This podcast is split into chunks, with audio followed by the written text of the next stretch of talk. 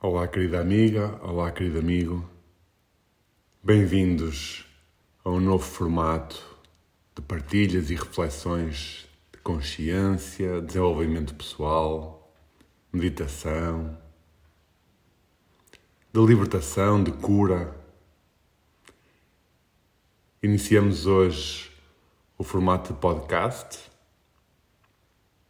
e o nome que me surgiu é o observador do observador.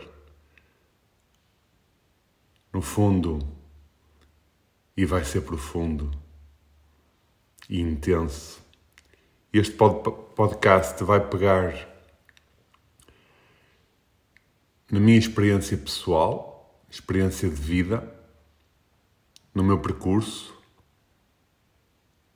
nos meus traumas, nas minhas fragilidades Vai ser um podcast de muita vulnerabilidade. Esta perspectiva vem muito da meditação. A meditação traz-nos a verdade, traz-nos objetividade. E foi a partir daí que me surgiu partilhar convosco. E o observador do observador remete para o ator que vivencia essas catarses, esses traumas, esses desafios, essas crises, essas dúvidas, é essas superações também. E remete para o observador, que é o que está aqui agora a falar, que consegue olhar para essa história com uma narrativa, transmitindo o que é que eu senti já com esta distância, em alguns momentos, e convidando a fazer uma, uma reflexão e um autoquestionamento e um questionamento para vós, para todos, algo mais universal, mais mais abstrato até, para que sirva a cada um a minha experiência pessoal, sirva a cada um esta narrativa e um contexto de quem é espectador e que sirva a cada um as questões que eu próprio vou levantar dessas experiências. Nomeadamente, eh, experiências pessoais. Nós somos poder e autoridade máxima quando falamos da nossa experiência pessoal. A nossa verdade, a nossa percepção é sempre válida e sempre inquestionável. Isso também é um convite. E percebendo que o storytelling e a partilha têm muita riqueza para algumas pessoas, porque sentem que não estão sós, porque podem ver a forma como eu tive que superar e ainda continuo. Eu ainda continuo a fazer terapia, ainda continuo a fazer terapia no, no, no psicólogo, ainda continuo a fazer diariamente trabalho de cura. Em rumo, rumo à verdade, rumo à libertação, rumo ao amor, à paz, à luz. É um caminho eterno infinito. Até o último suspiro estamos sempre. E muitas vezes é um jogo do gato e do rato. Vem um trauma e nós, epá, já não vinhas há algum tempo, pensei que estava curado disto. Afinal, e quanto mais fundo vamos, quanto mais nos abrimos a nossa consciência ao mundo, mais podem vir fatores que estavam esquecidos ou camuflados. E às vezes é surpreendente, porque vamos mais a, a fundo e as coisas às vezes doem ainda mais. É um pequeno paradoxo, mas a lei da proporcionalidade diz-nos isso. Quanto mais amas, mais estás vulnerável. o teu espectro de vida, da experiência de vida, aumenta. Começa a alargar, a alargar, até que não, não tem limites.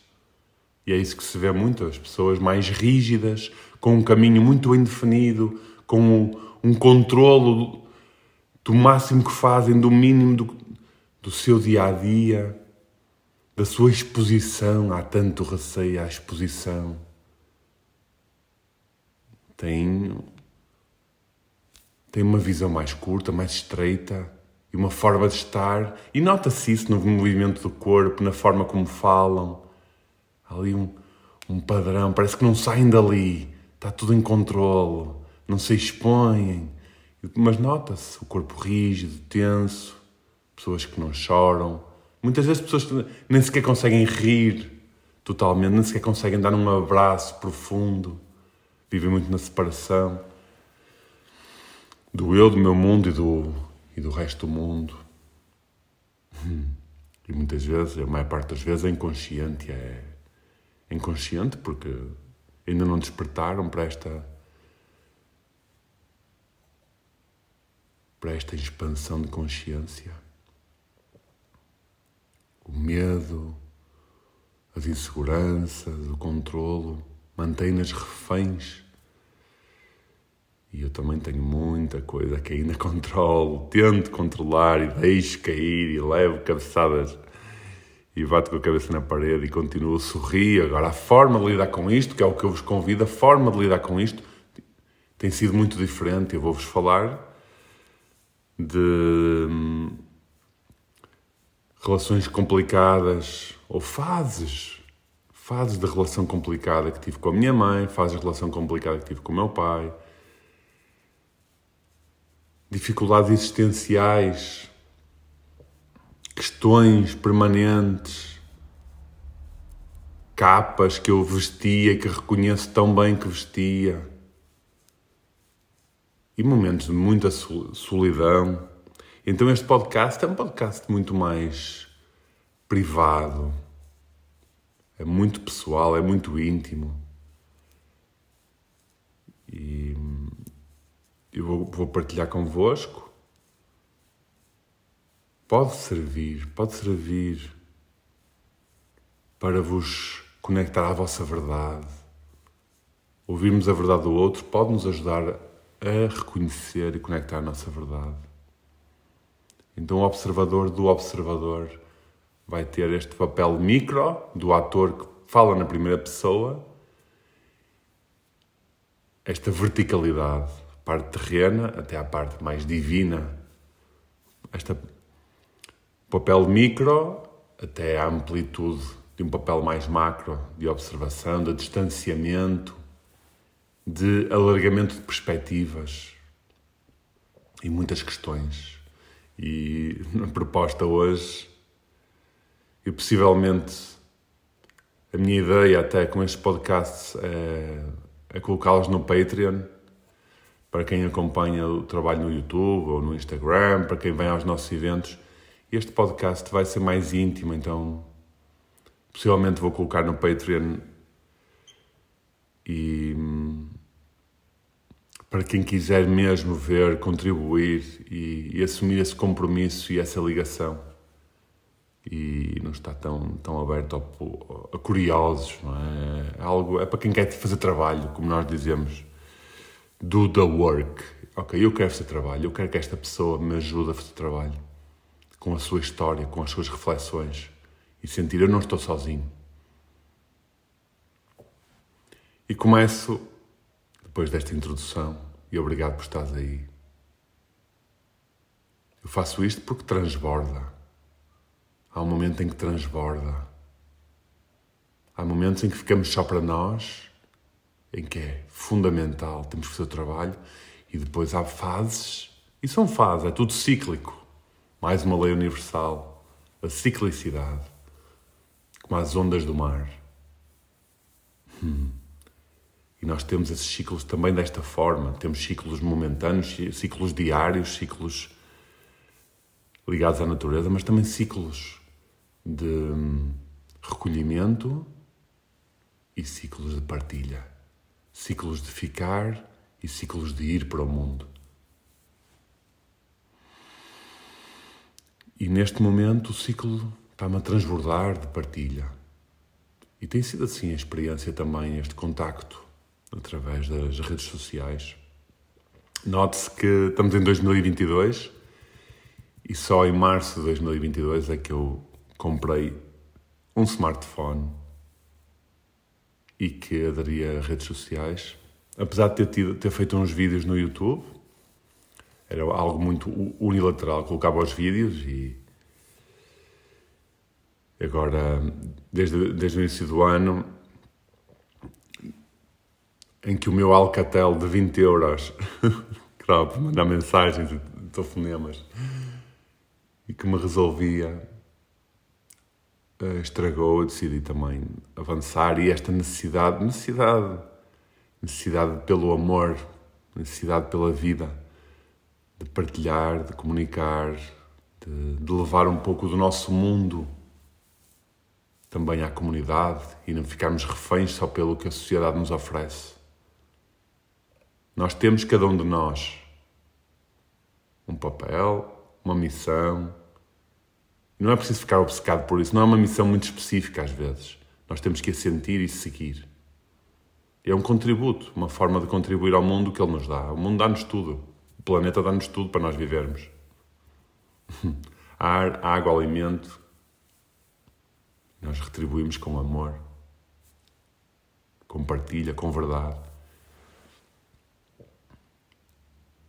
Então comecei a, a ter as redes sociais, vi, percebi o que é que era o Instagram e o Facebook e o LinkedIn, inscrevi-me e, e tem sido uma pequena viagem. Também não tinha percebido que isso foi uma superação, porque no início, e continua a ser, é muito ruído, é muita agitação que provoca as redes sociais.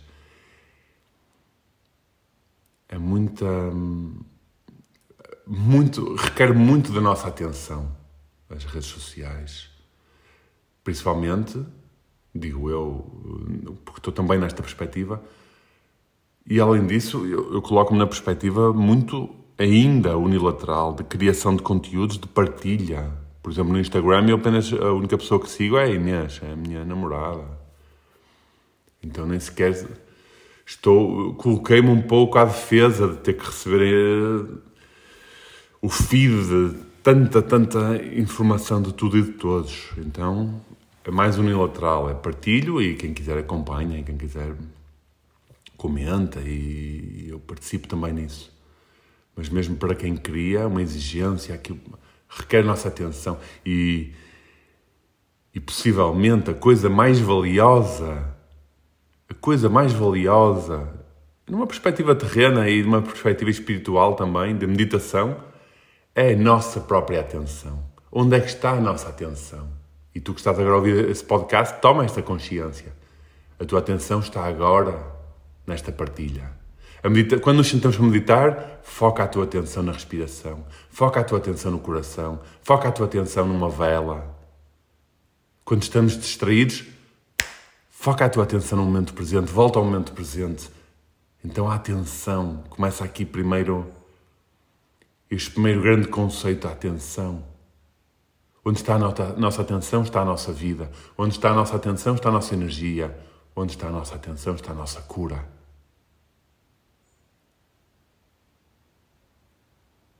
E dia após dia, momento após momento, percebemos onde é que está a minha atenção. Onde é que eu quero que esteja a minha atenção. Possivelmente vou abordar este assunto e como estão a ver, o podcast vai ser assim um free flow, mas está-me a fazer sentido. Então começar. E vou começar pela experiência pessoal quando tinha 10, 11 anos. Que foi uma experiência que só recentemente é que eu percebi o impacto que isso teve. Foi porque, por bênção, eu tive uma, uma infância muito feliz, muito alegre, de muito apoio, de muito carinho, muito.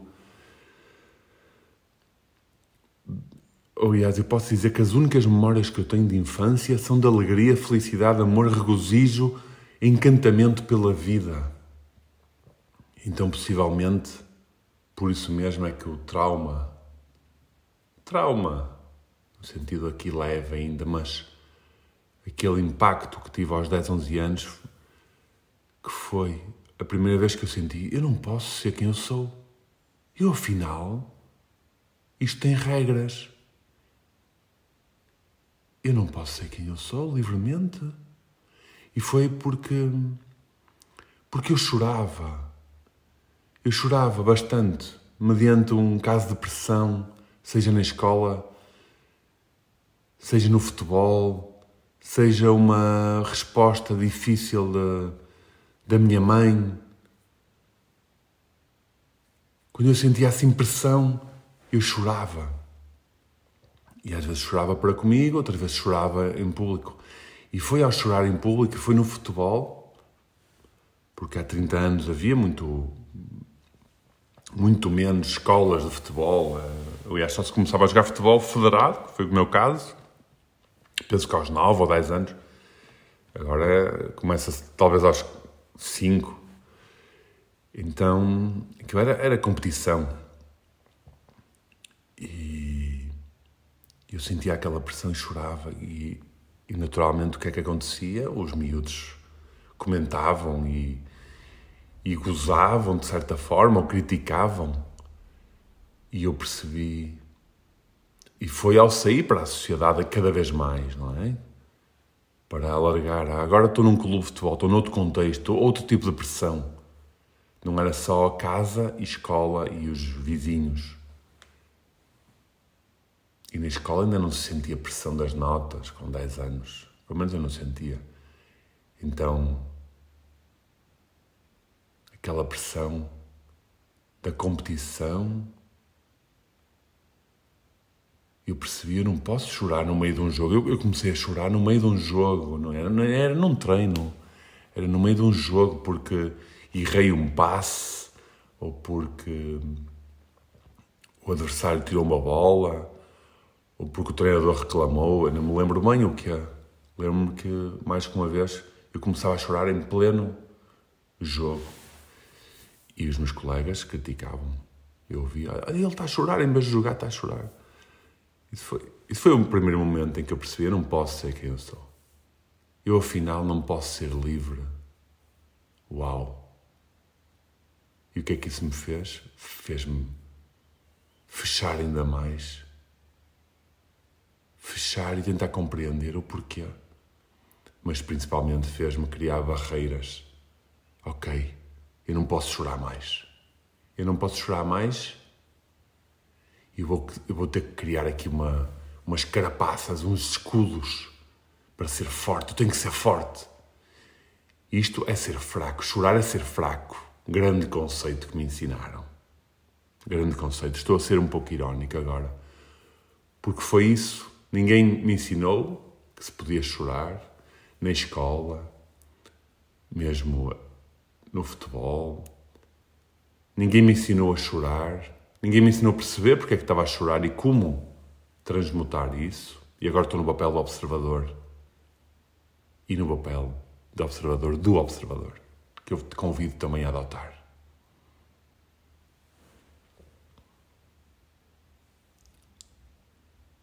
E passar. Ator, observador, observador do observador, e, e pega nisto para ti. Pega nisto para ti e entra dentro de ti com estas palavras, com estas partilhas. Em que momento é que choras? Por que choras? O que sentes? E como reages perante isso? Permites? Ou tornas? Ou começas a, a partir daí a criar escudos?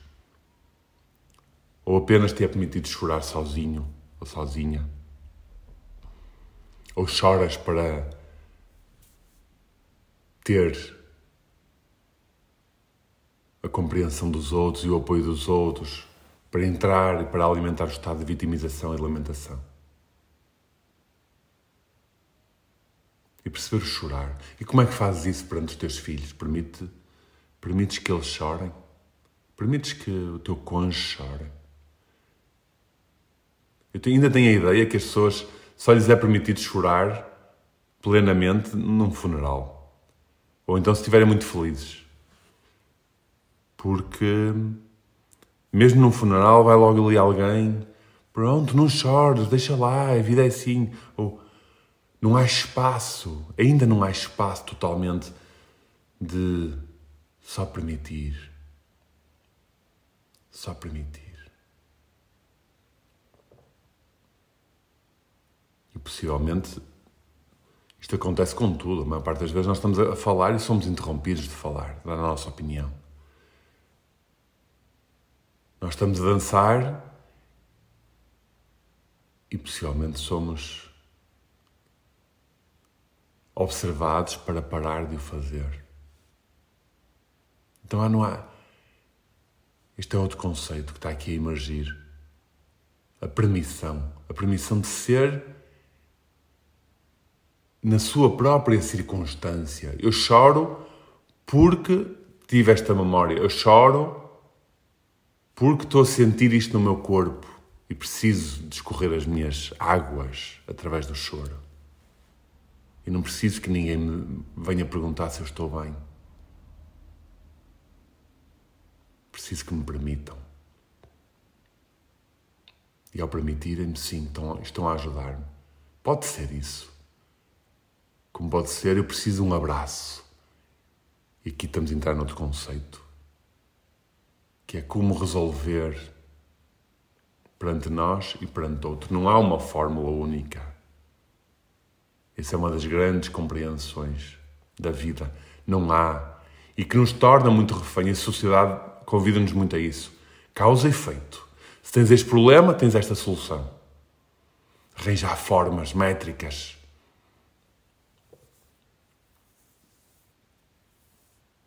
Foi assim muito que eu fui aprendendo.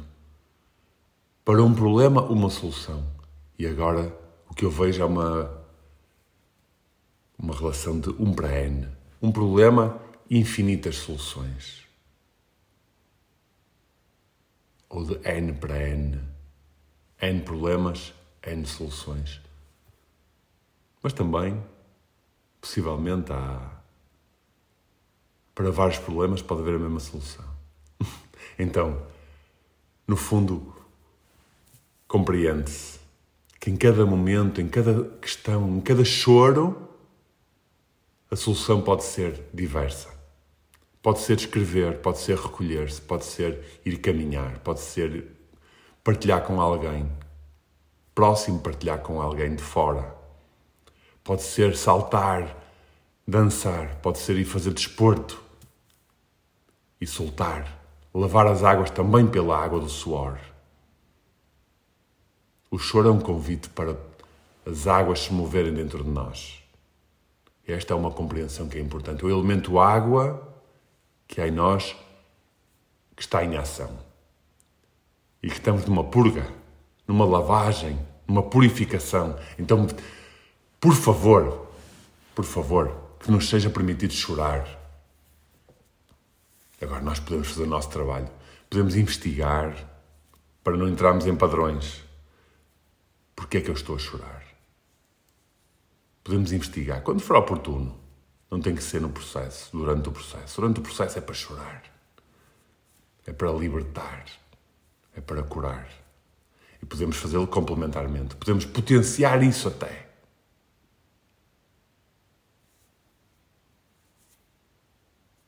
E aos 11 anos, eu comecei a criar.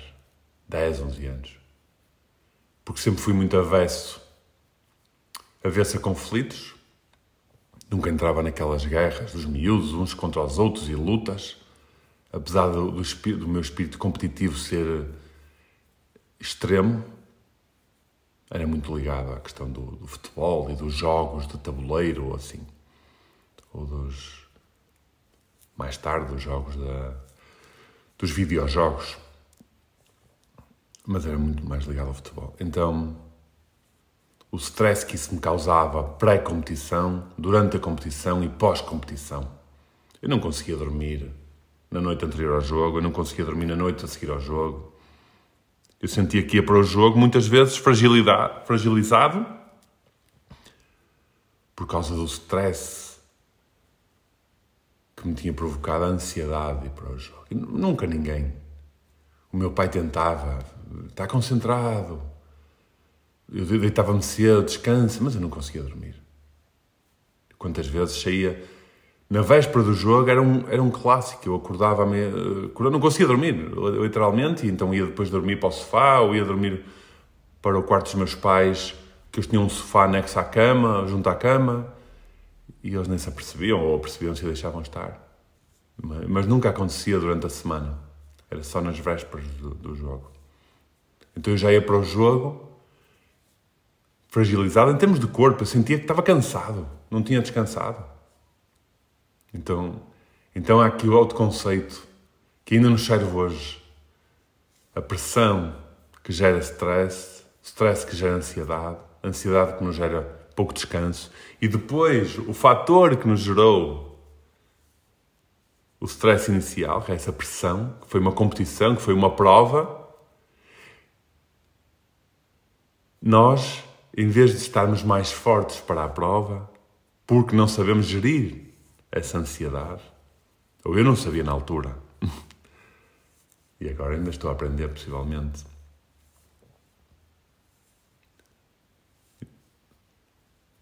É perverso. A pressão, a própria prova, causa-nos, por esta via, constrangimentos que nos ficam, que nos tornam menos bem preparados para a prova. E é tudo auto-induzido, auto-criado. E isto aqui, o desenvolvimento pessoal ajuda-nos muito. Gestão de stress, gestão de ansiedade, permissão e superação, transmutação. Aqui o termo, o termo mais, mais accurate, mais, se calhar mais perspicaz para aqui é transmutação. Eu estou ansioso porque vou ter uma prova eu estou a reconhecer isso, integro e liberto, ou seja, faço a transmutação e pego nesta, eh, nesta ansiedade e potencio-a em autoconfiança, em concentração, mas também em relaxamento. Porque é confiar, confiar que estou preparado para a prova e, e, e guardar reservar estas reservas de energia, guardar as energias para a prova. E quando lá chegar, vou estar com uma energia potenciada por este autoconhecimento. E as camadas que me foram exigidas criar começaram aí. E foi muito difícil. Porque eu não queria ter camadas. É muito difícil quando, quando nos apercebemos ah, tu não podes ser quem tu és livremente. Tu tens de te adaptar à sociedade, tu tens de ser forte. Tu tens de ser forte. E forte é não chorar. E forte é não mostrar a tua vulnerabilidade nem as tuas fragilidades. E a maior parte das pessoas, adultos, ainda acredita que ser forte é não chorar, é não mostrar as fragilidades, é não se expor, é não expor as suas fraquezas. Forças e fraquezas. Houve-se muito também na gestão. Minha formação do base é em economia, então. Ocorreu-me agora aquela análise SWOT. Forças e fraquezas, ameaças e oportunidades. E muita gente ainda vê assim a própria vida, a sua própria vida. Ainda, ainda vive com uma análise SWOT, que em inglês é Strengths, Weakness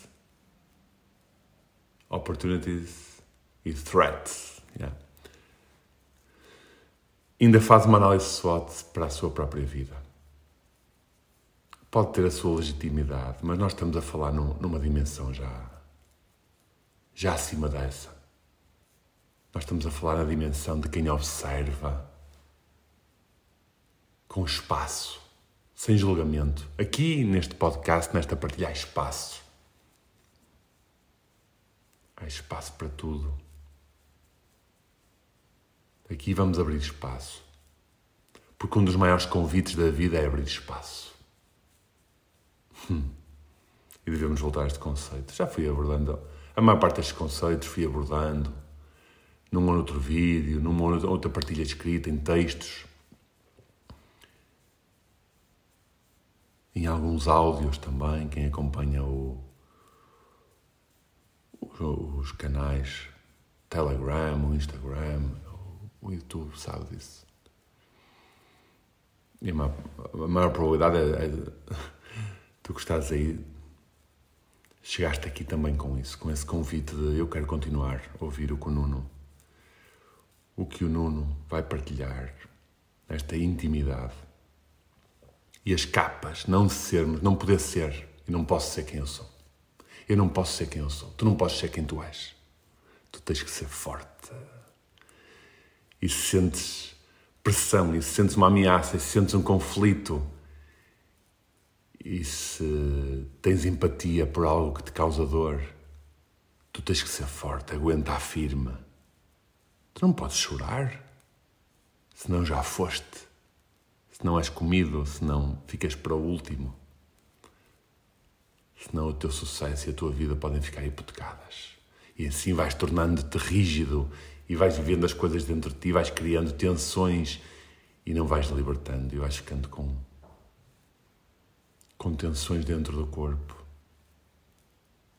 com traumas, com necessidades extremas de controlo, de autocontrolo. E lá se vai a espontaneidade.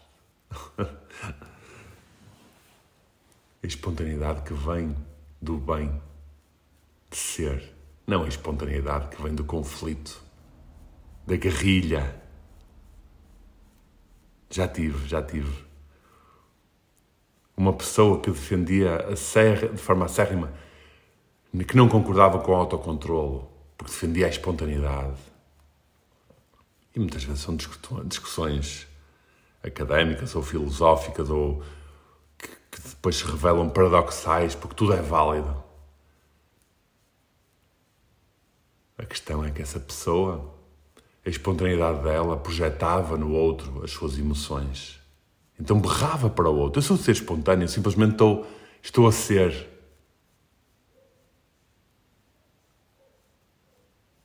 Então projeta no universo, mas filtra, filtra em ti o que vais transmitir ao mundo. Transmuta dentro de ti um conflito interno,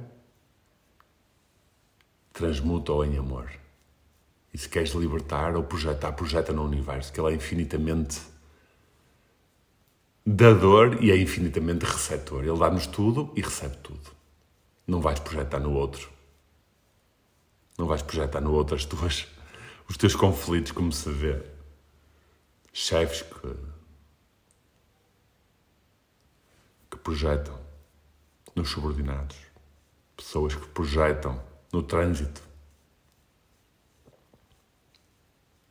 pessoas que procuram eventos para terem emoções para poderem libertar, que não conseguem fazer o trabalho sozinho. Pais que projetam nos filhos.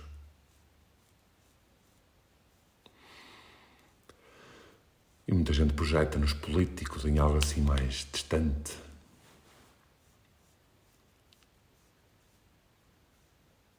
Autocontrole e espontaneidade. Fica a reflexão. Eu não tenho as respostas certas. Eu tenho a minha experiência pessoal. Eu tenho a minha percepção de hoje, de hoje. E há aqui um crivo, um crivo, um crivo fino e subtil. Quando nos apercebemos que a vida é toda paradoxal, então há um crivo fino e subtil do amor e da luz da intenção. A minha intenção é de amor. O meu caminho é o da luz. Ok, e a partir daí vou viver. A partir daí vou viver no autocontrole e a partir daí vou viver na espontaneidade. Outro ponto que me surgiu na infância muito forte foi a questão de me sentir, por isso mesmo, por chorar, sentia-me mimalho. E porque era filho único. E porque era filho único, sentia-me mimalho. E comecei a associar Aliás, porque chorava com frequência, sentia-me mimalho. E porque me sentia mimalho, comecei a observar que era possível. Comecei a criar a ideia em mim que era por ser filho único. É, porque, é por causa de ser filho único que eu sou mimalho, porque as pessoas diziam-me isso na altura. Ou diziam isso entre elas. Possivelmente não me diziam a mim. Mas eu sentia essa onda viva. Os filhos únicos são mimalhos. E eu, ah, então é por isso que eu choro porque sou filho único, então sou mimalho, então choro mais. Então, a partir dos 8, 9 anos, comecei a pedir aos meus pais insistentemente um irmão. Porque seria esse irmão que me ia deixar, que me ia resolver. Porque eu ia deixar de ser filho único, ia deixar de ser mimalho, ia deixar de chorar, estava pronto. Era. Ficava resolvido esse meu trauma. E foram anos e anos a pedir um irmão. Sempre com esta esperança e esta expectativa de deixar de ser frágil, deixar de ser sensível, de deixar de ser chorar, deixar de chorar e deixar perante isso que deixar de ser fraco perante os outros, deixar de ser alvo. Eu sentia, eu vou, vou utilizar a expressão até, se calhar não era bem vergonha, mas era muito constrangimento quando ia almoçar com os meus pais e estávamos só os três. Eu olhava à volta no restaurante e pensava, toda a gente está a olhar para mim a dizer que eu sou mimalho. Pois, sou filho único. Vejam ao ponto que chegou o meu trauma. Durante anos, quando íamos ao restaurante, eu tinha esta sensação. Claro que eu não partilhei isso com os meus pais nem com ninguém. Eu tentei arranjar uma, uma forma, uma, uma solução. E a solução foi: vou pedir aos meus pais um irmão. Vou pedir aos meus pais um irmão. E era por egoísmo, era para eu me safar de ser filho único e com isso de me safar de ser mimalho, frágil, de chorar e de ser alvo de crítica dos outros, de uma etiqueta. Eu, eu sentia que já, à partida, já estava mais fragilidade, fragilidade perante os outros. Já tinha que lutar mais do que os outros porque era filho único. E o filho único tinha que mostrar mais do que os outros porque era isso, era mimalho, demais. E durante anos e só partilhei isto com a minha irmã e com os meus pais há poucos meses. Porque a minha investigação com a meditação, com a terapia, os meus processos de cura nestes muitos, muitos anos, só recentemente me trouxeram esta verdade objetiva. Eu sabia disso. Eu só tive que recordar. Aliás, este é um dos mais fortes conceitos que a consciência nos dá é só recordar. É só recordar o amor, é só recordar a paz, é só recordar a união. É só recordar, é relembrar. E por isso é que se faz muito trabalho de regresso à criança interior, por exemplo. Então, eu queria um irmão para solucionar este meu trauma e durante anos, a minha mãe diz que foi a partir dos oito anos que eu não me calava, ano e ano e ano, dia após dia, a pedir um irmão. E chegou aos 15 anos, ou 14 ou 15, a minha mãe disse-me: ou vamos conseguir ter, ou vais conseguir ter um irmão até aos 15 anos, ou aos 16, talvez 16. 16 era aquela idade pré, pré-18, não é? Já era quase uma, uma fase, a fase última da adolescência. Eu acho que ela disse 16 que se não der, não, pode, não, não, deixa, deixa dessa possibilidade que ela depois ia fazer uma operação para deixar de poder ter. E a minha irmã nasceu, foi-me dito isso. Vais ter uma irmã com 15 anos. Ela nasceu quando eu tinha quase 16. E ainda hoje a minha mãe disse que foi por pouco. E só, só recentemente é que eu lhes disse. Então vejam, vejam lá mais um conceito que nasce aqui. Um trauma forte um trauma forte gerou a semente ou o fruto mais, mais potente da minha vida atualmente, que é a minha irmã. A minha irmã que mais tarde, quando eu tinha 20, nos, em todos os meus anos 20, e depois vou aí de chegar lá, possivelmente noutro podcast, ou noutro episódio, em que eu dizia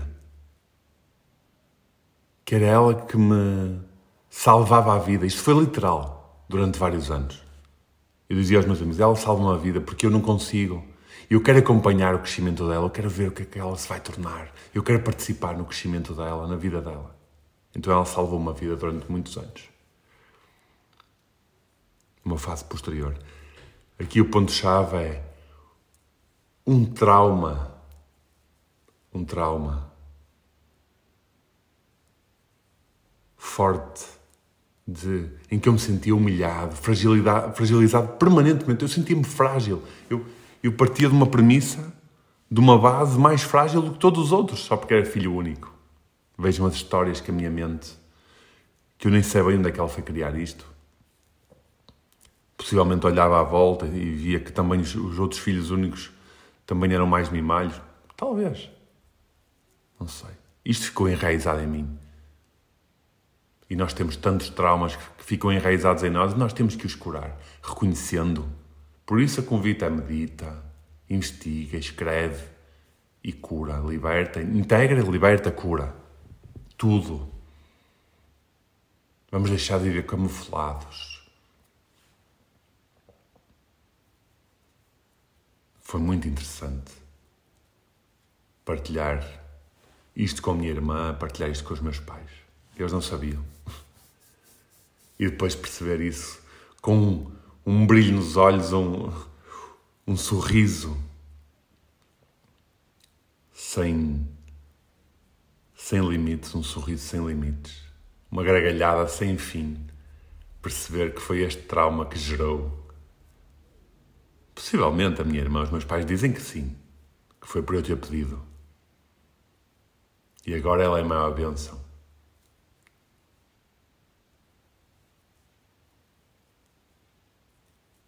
Hum, é interessante. E aqui há, há outro conceito que nos é convidado a entender, que é em cada adversidade é um trampolim para, para outra dimensão de cura.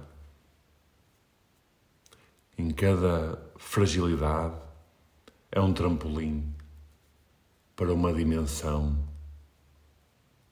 de maior, de maior conexão com o divino, de maior conexão para a felicidade, de maior conexão ao amor.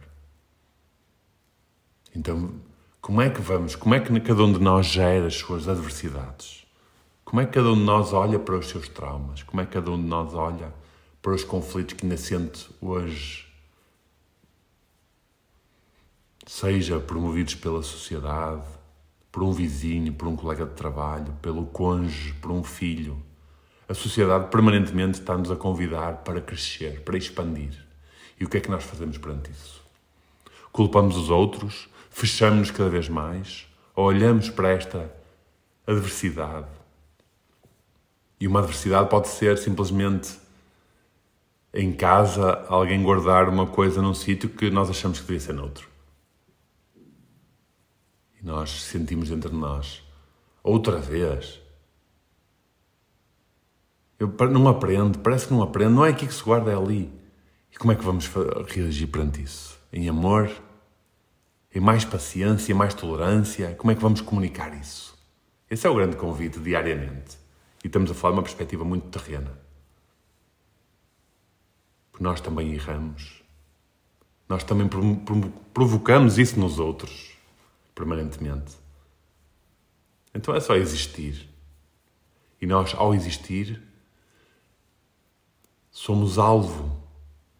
Os chamados triggers, os gatilhos de conflito interno e também provocamos isso nos outros. Atenção, basta existirmos. E muitas vezes a intenção. Não, não é intenção. Nós dizemos uma palavra com uma boa intenção e a, e a pessoa interpreta de outra forma porque tem uma, uma história por trás daquela palavra, ou daquela frase, ou daquele tom de voz. E depois vive a sua história. Nós já desaparecemos. Nós dizemos uma coisa, desaparecemos. A pessoa fica com aquela história e que muitas vezes lhe relembra um trauma que tem que curar. E como é que nós fazemos perante isso? Como é que a pessoa faz perante isso? E voltamos ao ponto há pouco. Há infinitas soluções.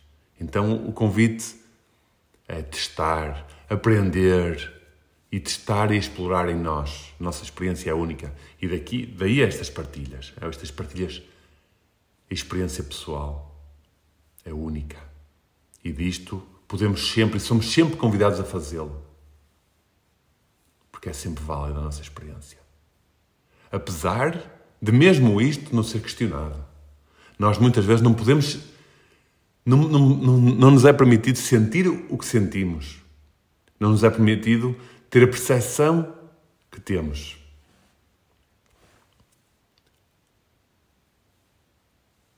Perante o que tu me estás a dizer, eu estou a sentir isto. O que é? Que estupidez! Não tem nada a ver com isso. Eu estou a sentir. Não é questionável. Não há aqui direito a ser questionável. Se é isto que eu estou a sentir, vamos partir a partir daí. Vamos, seguimos a partir daí. Não vais questionar o que eu estou a sentir. Se esta é a minha percepção da realidade, isso não é questionável. Seguimos a partir daí. Podemos partilhar as nossas percepções da realidade. A mesma realidade tem infinitas percepções, mediante cada, cada cabeça, cada mente, cada história. A mesma situação tem infinitos sentimentos, mediante cada ser que observa a história, que participa na história. E aqui vem mais outra, outro conceito, que é a infinitude de perspectivas, de sentimentos, de percepções, que é permitido. E nós temos esse papel. Nós que queremos que nos seja permitido sentir o que sentimos, temos esse papel de permitir que os outros sintam o que sentem. E às vezes é muito confuso. Como é que perante isto que eu te estou a dizer, tu estás a sentir isso? E nós somos muitas vezes convidados a pedir desculpa. Desculpa, não era isso, não era essa a minha intenção. Ok. Mas foi esse o impacto que tiveste em mim, o efeito. Ok. Então nós perdoamos-nos a nós próprios porque sabemos que a nossa intenção é pura e ficamos no outro. Ok, eu estou aqui para ti. Queres falar um pouco disso? Porque é que te sentes assim? que é que isso te transmite? Como é que vais lidar perante isso?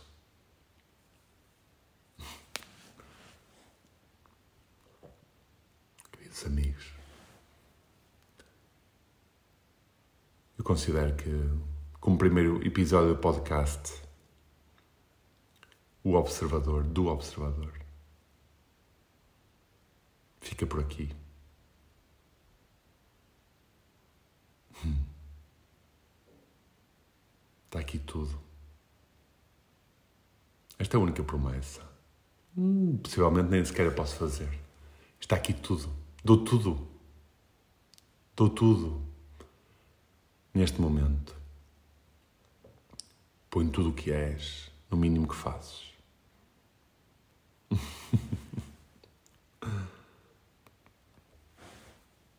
yeah. Ficamos com esta. Com esta. Do mestre.